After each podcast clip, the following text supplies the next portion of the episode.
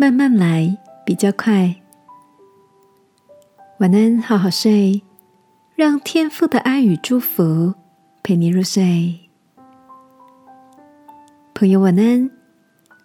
今天的你做了些什么呢？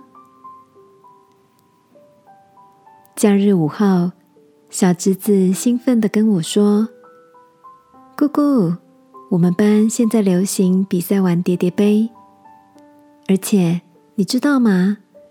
叠叠杯世界纪录保持人只要花几秒钟的时间就能完成所有的动作哦。”他兴奋的拿出十二个杯子，逐一的示范给我看要怎么摆放。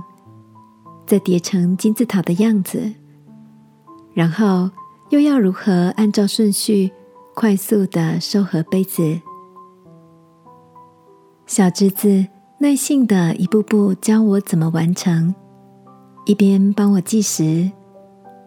当我带着自信正式开始时，却因着着急的想要快速完成动作，结果杯子洒落了一地。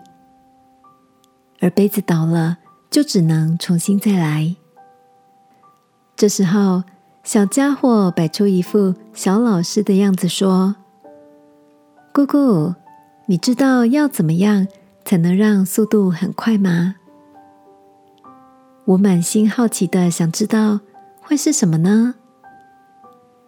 小侄子放慢语速说：“是慢慢来，因为。”一旦出错，就要全部重来，反而坏事了。所以，第一个秘诀就是先不要出错，然后再慢慢练习速度。这个再也平凡不过的提醒，这时候却让我印象深刻。正如圣经箴言中说的：“行事急躁的，都必缺乏。”亲爱的，你也正着急的想要完成某一些事情吗？这一次，我们慢慢来，比较快哦。让我们来祷告，亲爱的天父，求你帮助我修正想要抢快的心，训练我不在急躁中决定，采取行动。